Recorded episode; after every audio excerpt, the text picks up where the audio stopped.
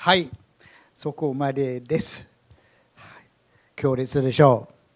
はい、えーそれも大事なポイントだと。いいですか？ちょっとお願いします。あのー一つのストーリーをあのーシェアしたいと思うんですけどある若いカップルの話です。あの2人の関係がもうあんまりうまくいってなくて少しずつ心が離れていってそしてもう離婚することをあの決めたんですよね。その男性の方はもう仕事にもうめっちゃ夢中になってもう仕事はハードだったから家に帰ったら奥さんに全然注意を払ってなくて自分のことばっかり考えたりしてで自分がもうすごいなんか憧れてることもあってあのかなりのボートを買いたい。あの何十万ドルのボートを買いたいからそのためにお金をもう全部蓄えて家にもあんまりお金を入れてなくてすごいなんかわがまま自己中心だったんです。プラスポルノにはまっていたんです。で奥さんもそれを知ってて彼をめっちゃ見下したりしててで注意を払ってくれない。で彼女は仕事してる。もう職場で注意を払ってくれる男性もいて心がちょっとあの離れていったんです。でも彼のご両親はもう年を取った時にもうクリスチャンになってで彼のために祈っていたんです。でお父さんは彼にチャレンジをするんですよね。あの結婚を諦めるんじゃなくて本当に祈って祈って自分の心も変わるようにと自分が本当にもうね妻のために何にもしてないでしょうと言って本当に妻のためにもうもっと考えてもっと神様の助けをもらってもう本人はクリスチャンじゃないんですけどお父さんを祈って励ましていくから彼はじゃあやってみると本当にチャレンジに応えていくんです。まあ、40日間お父さんはやってみと言うんですよね。まあ、あの半信半疑というかほとんど信じてないけどやってみることにして奥さんのためにまあ少しはまずあの花を買ってあげるとかあのチョコレートを買ってあげるって奥さんは完全に無視して完全に彼が振られて腹が立つと思ってあの自分の家の外の庭に行ってそしてあのゴミ箱をもう蹴ったりするんです。パーってあのでもまた頑張るんですよね。お父さんも励まして諦めないでってもうこの2日3日で治るものじゃない40日間でしょうと言ってはいはいはいで次は奥さんのために美味しい食事をちょっとロマンチックな感じで用意していってでまた振られて奥さんはもう何を考えてたかお前って全然もう彼のあの心をね疑ってるんですよね。でまた彼が出て行ってで次の時は、ね、ゴミ箱をね蹴るんじゃなくて職場の斧を持ってそれを潰していくってもうすごいもう腹が立つと言ってお父さんいやもう諦めないでもうそのもうね10日ぐらいしかやってないでしょとか励まして励まして少しずつもう彼はもう自分のこと反省し始めるんですよね。そしてあのある日もう、ね、職場から帰ってきてあのコンピューターの前に座ってそして憧れてるこのボートのこととかその関係のいろいろ見て考えたりしてるんですよね。そしてこのポルノのウェサイトのポップアップが来る。それを見てで彼は本当にもう考えてほんまにこんな人間でありたいのかと思ってもう心がまあ少しというかかなり変わっていってこのコンピューター丸ごと持って行ってでそれも外のゴミ箱があるところに運んでいってそして職場の斧を取ってそれを潰していくってほんまに映画みたいなストーリーですよね。映画です。本当にあの今度見たかったらもうそれを紹介します。で、まあ、そこから本当に神様が働いていって彼を作り変える、はい、あのポイントを上げてください。あのこのヨハネの、まあ、2章からね1章はもう序論みたいなものだけど2章の2つのストーリーはもう特別な意味があると思いますよね。もう1番目はカナの結婚式婚礼ですよね。でそれはあのこの間淳平さんがメッセージをしたんですよね。でここれはもう一番にしてるって何を物語ってるかって喜びですよね。この有り余ったブドウジュースはブドウ酒は人が喜ぶためというもう本当にそれは一つ。もう一つは何だったっけ？ですよね。黙示録の婚礼の私たちクリスチャンがイエス様と一つになるというその婚礼。プラスこのねブドウ酒はイエス様の知識を物語っている。それあり余った救いが私たちのために与えられている。すごいストーリーです。それを一番に持ってきてるってヨハネはもう大事なことを語ってくださってると思うんです。で2番目にあのこのイエス様が宮を清めるストーリーを持ってくるんです。なんでって。なんでその話をここに持ってくるかということを一緒に少し考えたいと思うんです。あの神殿宮はユダヤ人にとって非常に大切なところだったんですよね。まあ、聖書のストーリー全体は神様がご自分の民を求めておられる。神様のところに喜んで愛を持って来る人たちを探しておられる。そしてその民と共に住む。その民をご自分の民にする。で彼らの神となって彼とと一緒にいる。そういう心を持っていたんです。もう本当に天地創造の神僕はもうほとんど毎晩もうあの祈る最初のステップはもう外のベランダに行って空を見るほとんど何も見えないんですけどでもでも空は分かるんですよね。あの時々お月様も見えるしあの彗星とかあの見えるんですよね。もうそんなたくさん見えなくても神様が作ったすごいすごいあ宇宙を見てそしてそれを作った神様が私の心に住みたいと思ってるってすごいことですよね。神様そういう心を持っておられたんでずっともうご自分の住まいを求めておられます。そしてあのエジプトから神様の民を連れ出してでモーセが彼らを指導して神様モーセに主が彼らと一緒に住むための特別な場所特別な天幕を設けるようにあの教えてるんですよね。そしてモーセがその指示に従ってもう本当にもう反抗してるもう難しいこの民の中に主が住むための特別な場所を設けるんです。でその場所がその天幕テントですよね。もう天幕というちょっと難しい言葉だけどテントですテントの中に神様が住んでくださるという。で全部出来上がったら天から本当に神様の栄光が下ってくるんです。神様がその中に住む。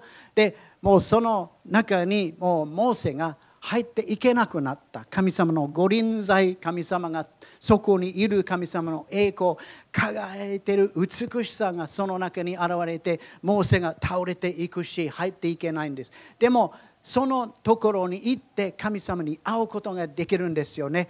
もう The Tent of Meeting ね。もう集会をやるという意味じゃなくて、主に出会うための場所だった。そこに行ったら主に会うことができるという場所だったんですよね。で、彼らはずっとその天幕を持って行ってもうね荒野を通って行って約束の地に向かっていくんですでそこで神様が用意している特別な場所にそれを置くんですよねもうみんなどこでも適当にバラバラで礼拝するんじゃなくて神様のご臨在があるところエルサレムにその天幕を置いていくつもりでいろいろあってもう時間かかってやっとダビデがそれをあの天幕の中に置くんですよね。そしてもうすごいもう素晴らしい賛美を捧げるけどダビデはこのために特別な神殿もうこのテントじゃなくて神殿を作ろうと思って神様はいいよだけど息子のソロモンが作ることにしますって。ソロモンにまたそれを作る指示を出してでして出来上がったらあのはい押します。それが出来上がったらまた神様の天からの御臨在もう栄光が下ってくるんです。でそれがもう満たされて主の輝いている美しさに満たされてまた祭司はもう倒れてそれに入っていけなくなる。だけどもう落ち着いたらみんなそこに神様に会いに行くんです。その時に祈りを捧げるために行くんです。もう自分のもうさまざまな必要のためにそこに行って祈ったら神様答えてくださるとあのソロモンはもう言うし神様それを本当にあの保証してくれる。しかししかしこのイスラエルの民は神様に反抗して反抗して反抗して全然もう主の言ってることをあの聞かない。で神様預言者を送ってでもうやがてバビロンという帝国帝国が来てもうこのエルサレムを破壊するし神殿も破壊されるよってもう悔い改めなかったらでもみんなはもうそれは嘘でしょう。主の宮だ主の宮だと言うんです。もう神様の宮があるから私たちは大丈夫。もう神様に背いてももう適当この適当なことをやってもこの宮があるから私たち守られるというんです。けどエゼキエルは幻を見るんですよね。そして幻はもう神様の栄光御臨在が宮から上がっていってそしてそれ次はエルサレムの城壁までも行ってそしてその後離れていくんです。神様はもういないんです。宮があるけどもう空っぽ。そしてバビロンの軍が入っていってそれを破壊してみんなまあ、ほとんどの人はバビロンに捕虜として連れて行かれる。やがて帰ってくるんです。70年後彼らが帰ってくるんですよね。そして何をするかというと神殿を作るんですよね。神殿を作る。はい。そしてもうまあまあいいものを作るけど昔ほどではないんですでみんなそれを見たらうん昔のものを覚えてる人は泣くけどあのね、あの若い子たちは、まあ、いいでしょうと思ってでも面白いことね神様の栄光が下ってくる話はないんですよね。で反対にハガイという預言者は語るんです。やがて今じゃないんですけどやがて私はこの宮を栄光で満たすというんです。今は入ってないんですけどこの宮を栄光で満たす。そしてあのまあ、ずっとずっと宮はもうね礼拝の中心だけど特別に主の御臨在があるわけじゃないんです。なぜかというとイエス様はその臨在主の栄光というものですよね。でイエス様がその宮に来るんです。もうヘロデのもうイエス様の時代のこの神殿は同じちょっときれいにしてもっと立派なものにしてるけど同じ神殿にイエス様が現れてくるけどイエス様を受け入れることはしないんですよね。イエス様の弟子たちは言ったんです。言葉は人になって私たちの間に天幕したと。住まわれたってその言葉は天幕を動詞にする。天幕という名詞を動詞天幕した。テント張っただけどそれは普通のテントじゃない。もう神様の栄光を表すものだったんですよね。私はこの私たちはこの栄光を見た。誰が見た？弟子たちは見たんですよね。なぜかというと彼らは悔い改めた素直な心を持ってもうイエス様が謙遜という衣を着てこの世界に下ってきたんですけど天地創造の神様でしたね。イザヤが神殿の中に神様を見た。座についておられる聖なる聖なる聖なるかなと言われたその時はイエス様だったんですよね。イエス様がその栄光から下ってきたんです。でも分かる人もいたし分からない人もいたんですよね。でほとんどの人は目が開かれてなくてイエス様を見ることができなかったんです。イエス様のために心を開くことができなかったんです。ヨハネ一章の中に言われてるんですよね。この言葉というイエス様はこの世を作ったのにこの世に来た時に世の人は彼を知らなかった。でご自分の民のところに来たのに彼らを受け入れなかった認めなかったというんですよね。でそのイエス様はこの神殿に行くんですよね。神殿に行ってそしてそれは彼のために用意された場所じゃなくてもうこの商売人がいっぱい入っていっていろんなことをやってるって宮の真ん中じゃないんですけどその入り口の中に彼らは本当にもうイエス様にとってはもうとんでもないことをやってるんです。全然もう神の子を迎えるためにあの用意ができたわけじゃないんですよね。私の父の家を商売の家としてはならない。私の家はすべての民の祈りの家と呼ばれると書いてあるではありませんか。それなのにあなた方はそれを強盗の巣にしたのですとマルコは言って言ってるんですよね。怒ってその中に入っていってそしてもうそれを清めよ清めるというか清めようとするってもうこれはもうね映画を見せることができないね。あのルカにあるヨハネにあるマタイにもある、まあ、納得できないんですよね。あのちょっとイメージできるものじゃないんです。もう一人の人間が入っていってそして何人ぐらいですか？もうせめて何十人100人わからない。何十人のもう商売をしてる人もいるしそしてそれを管理してる祭司たちもいるしでイエス様が一人で全部追い払っていくってもうどんな力かってもう主の御臨在主の栄光というか主のもう権威があって彼らはその前にもうもう倒れたというかもうイエス様を逮捕しに行った兵隊たちはあのナザレのイエスを探してるって私だと言ってもうみんな倒れたというような感じだったと思うんでイエス様が行ってそしてみんな追い払っていくんですよね。もう本当に自分の民の自分のあのこの宮のためにもう用意しようとするんです。でみんなチャレンジする。こんななんでやってるかと印を私たちに見せてくれと言うんですよね。でイエス様は言うこの神殿を壊してみなさい。私は3日でそれを建てようって。つまり私は宮です。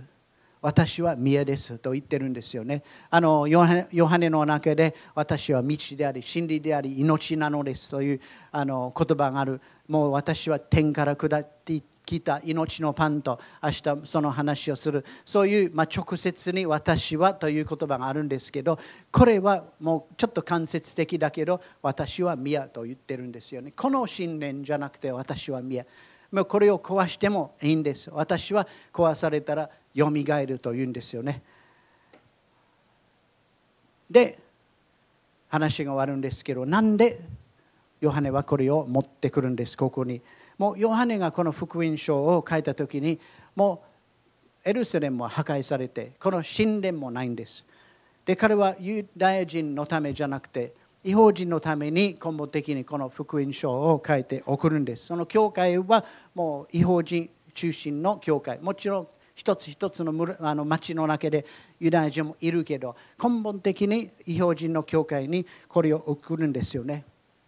なんで彼らにこんな話を持っていくって私たちは宮となってますから私たちは宮となってます。パウロも言ったのあのコリントの人々にそれを言ったんです。あなた方は神の神殿であり神の見前があなた方に神の神の御霊があなた方に宿っておられること知らないのですかあなた方は神殿です。ペテロも言ったんですよね。あなた方は神殿です。もう神様があなたを生ける石として組み立てて行くと言ってますよね。あなた方は神殿です。私たちは神殿です。私は神殿、あなたは神殿、私たちは共同体として神殿です。隣の人に言ってください。あなたは神殿です。私は神殿です。言ってあげてください。自分も誇りを持って、私は神殿です。私は主の宮です。はい、言った、言った、私は主の宮です。そして私たちも We are the temple ね。私たちは主の宮です。でも、あのこの質問、はい。主の神殿です。私たちは主の宮。これは宮ですよね。あの建物じゃなくて、あの立派の建物、十時間のが建ってる、その建物じゃなくて、私たちは主の宮です。でも、その質問はこれですよね。ねあのイエス様の当時の宮は空っぽだったんですよね。主の五輪剤はなかったんですよね。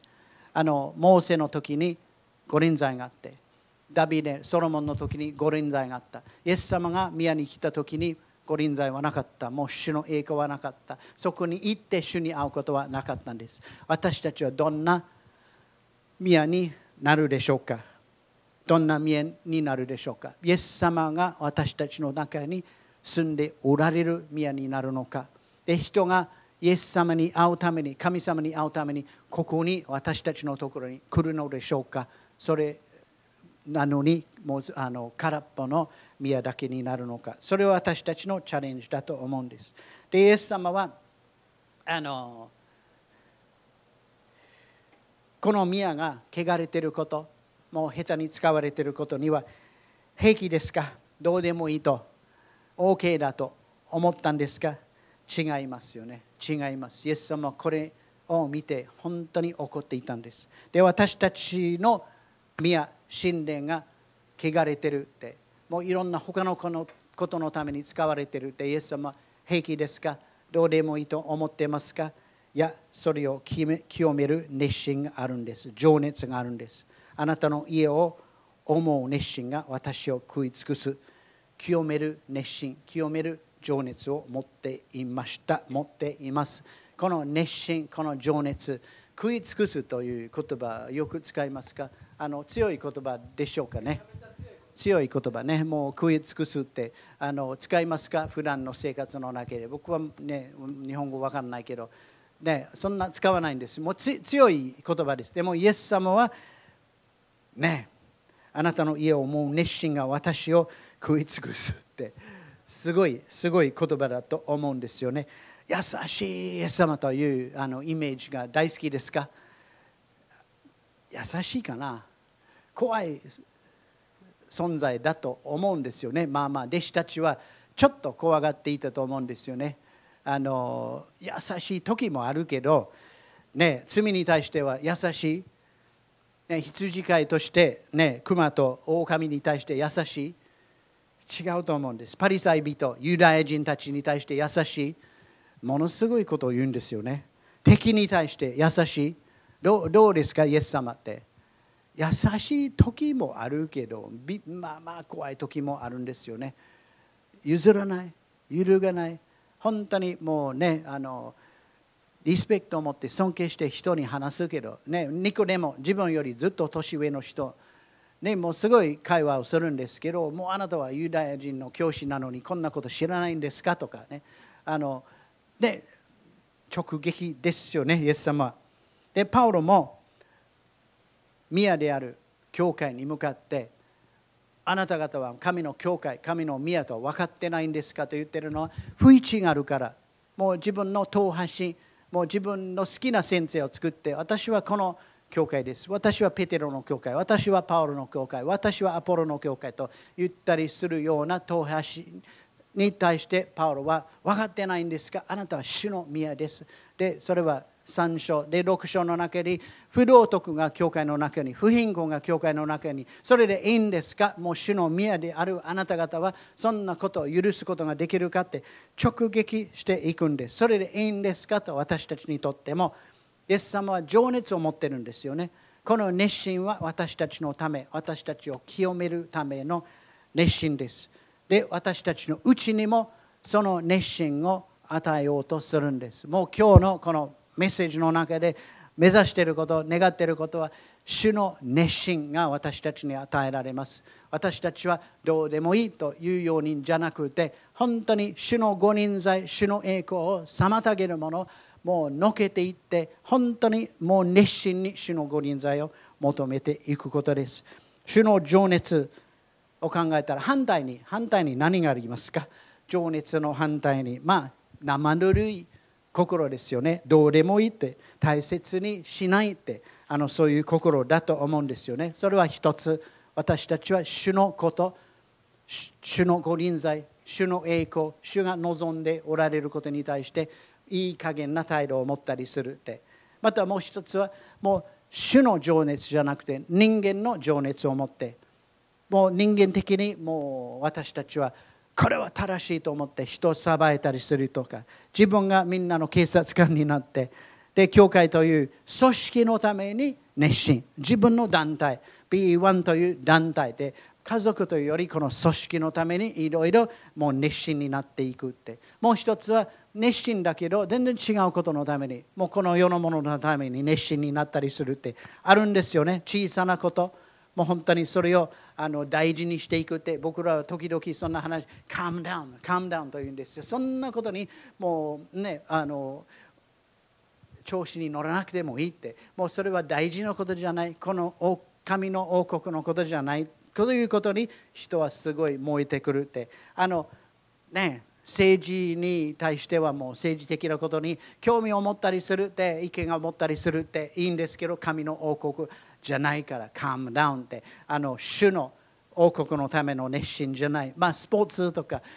まあ食べ物服いろんなものに私たちはすごいもう興味を持ってそれを追求してエキスパートになっていくんですよね。仕事のために。そうしなければならない。でもそれは神の王国の中心じゃないということも分かってます。あの先週話したように私はもう片付けることにもすごいあの重荷を持っても他の人が片付けるようにじゃあ指導するって、まあ、そんなものじゃないんです。もう私はこのことのためにめっちゃあのよく分かってるからみんな分からせていくって。あのそんなものじゃないんですよね。私たちは主のことを熱心に主のことを熱心に求めていくんです。イエス様が十字架につけられてこの宮を清めたんですよね。あのおっちゃんたちを宮から追い払ったって。話が終わるわけじゃないんです。もう始まるわけでもないんですよね。その人たちを追い払っても次の日に戻ってきたと思うんです。イエス様は毎日もう宮に行ってお前たちへ来やろうと言ったわけじゃないんです。それは印だったと思うんですよね。そして十字架でそれを本当にあの実現した私たちを清めてくださるんです。この神殿を壊してみなさい。私は3日でそれを建てる。そしてね精霊が注がれて精霊が私たちの上に下ってくるんですよね。で風のようにニコデモはもう風が吹いてきたらね知らない間に生まれ変わると言われたんですよね。もう風が、ね、いろんな意味があると思うんですけど救いと言ったらいいんですよね。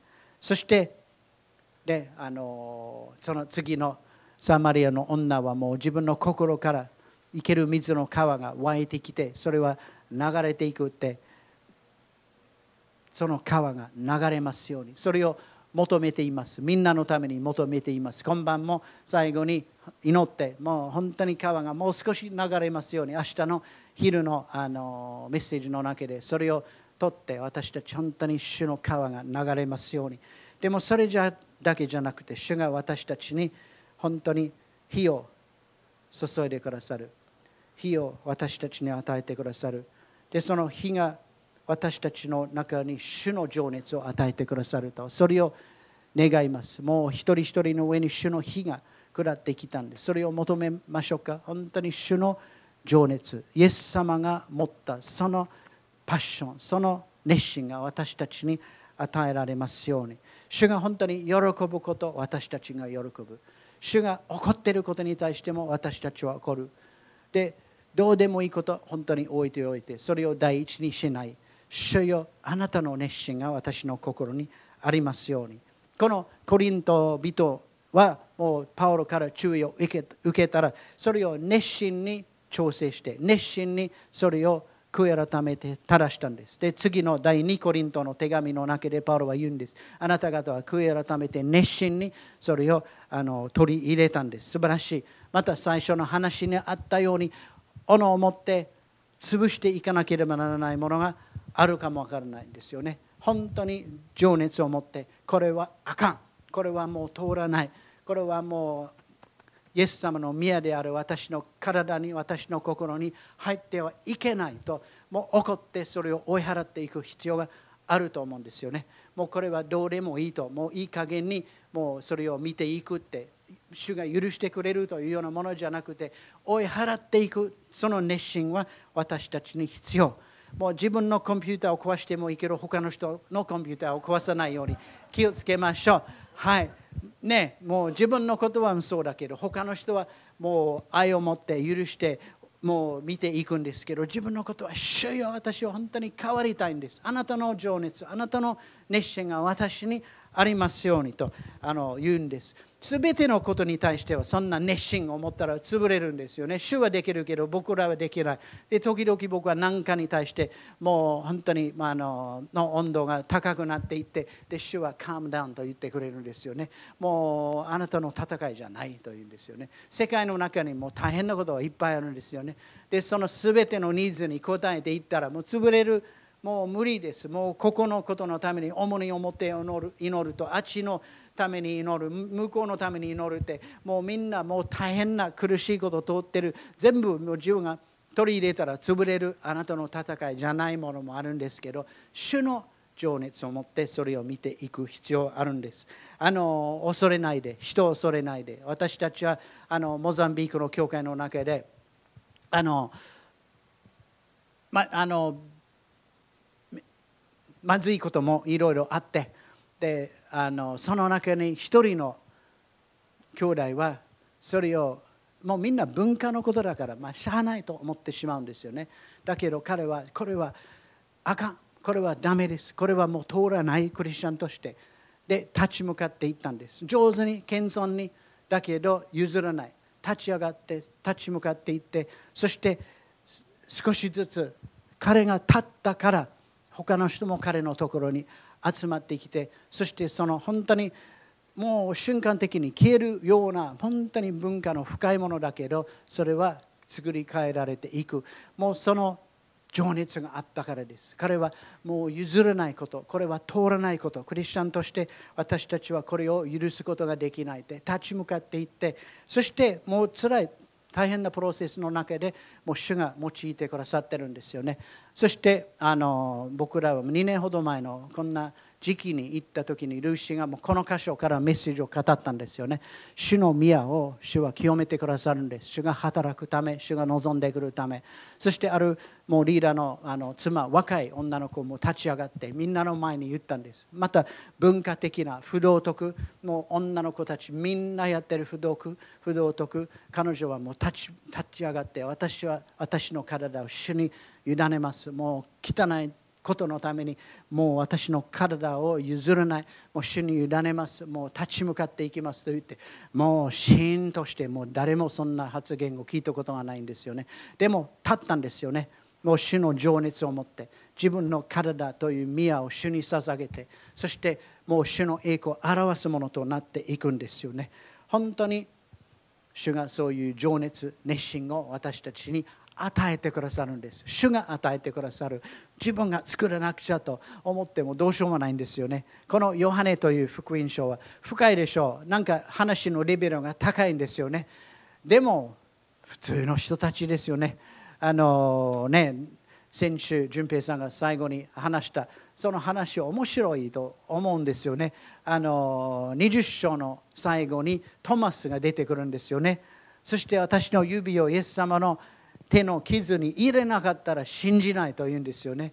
ハレルヤ、ペテロ、あのトマスで、イエス様を呼んで、はい、どうぞどうぞ、はい、それを彼に見せます。で、彼の上に精霊が下ってきたら、もうめちゃくちゃな宣教師になって、もう、セント・トマスの教会は、インドにもうさんももうその大きいムーブメントになってるってインドまで彼は宣教師になっていったんだそのトーマス。でそれは20章の最後そして21章の初めにもうペテロもヨハネも67人の弟子たちがもう釣りに行く漁に行くというんですよね。これはほんまに逆戻りということですよ。イエス様の証明に背いてもうしゃあないと思って彼らは釣り釣りに行く。イエス様また現れてで彼らを呼ぶんですがどうですか？もうたくさん魚を釣ってますか？と言うんですよね。何も取ってないんです。でそれでイエス様だと思ったんですよね。イエス様は反対側に網を下ろしたらいっぱい取れるよと言うんですよ。えイエス様だと思ってペテロがイエス様のところに泳いでいくんですよね。イエス様はすでに魚を持ってる朝ごはんを用意してる。彼らの釣ったものはいらないんですよね。あのイエス様もすでに備えていたんです。でペテロとの面白い話和解する話があって。で最後にペテロがヨハネのことを見ておあいつはどうですかというところでこの素晴らしい福音書が終わるんですよね。もう高いレベルの話じゃなくて本当にもう僕らはめっちゃあのね自分のこと言われてると。その人たちは教会の偉いさんというか用いられて世界に出て行って福音を広めるんですよね。精霊が下ってきたら。本当に私たちという普通の人たちですよね。の上に精霊が下ってきます。私たちを清めてくださる。そのところから始まったんですよね。イエス様が宮に入ってそして清めたんです。印としてその宮はどうでもいいんです。もう潰れて破壊されたんです。でもこの宮はどうでもいいことじゃないんです。この宮はもう主が望んでおられる住まいです。主が私たちの中に住んでくださる。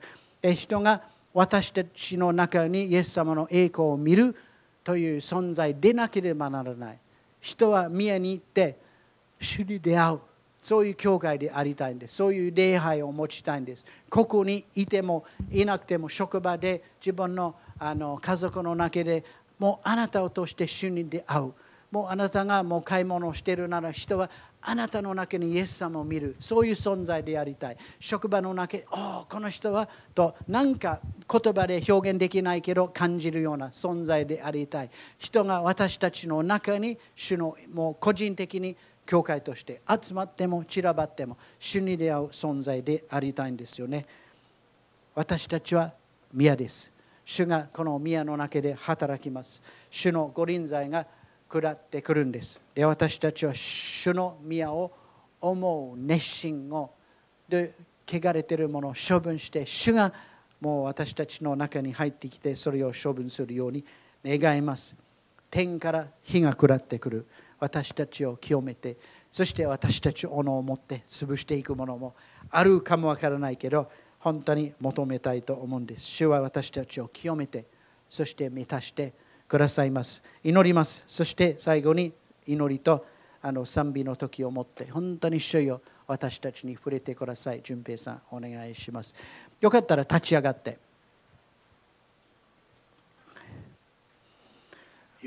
ヨハネ2章が分かったということじゃなくて主よ私を満たしてください。私の心にあなたの宮をあなたの御臨在あなたの栄光を思う。熱心がありますように。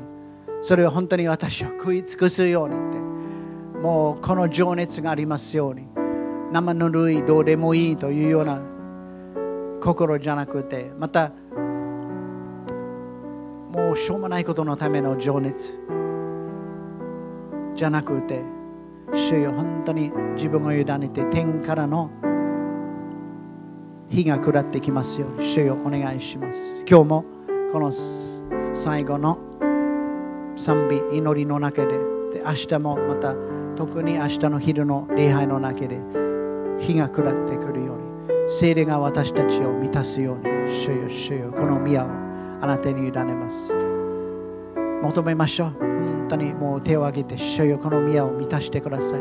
私の頭の上にももう炎のような分かれた下のその精霊があの下ってきますように。もう手を挙げてもう主よ私の上に。もうあなたの御霊を注いでください。あなたが喜んでいること私が喜ぶように。あなたが怒っていること私も怒るように。もう本当に清められて満たされてあなたの栄光を受け入れるものとなりますように主よ主よ働いてください。満たしてください。満たしてください。あなたの愛を持ってあなたのグリーン剤を。ハレルヤ賛美したいと思います。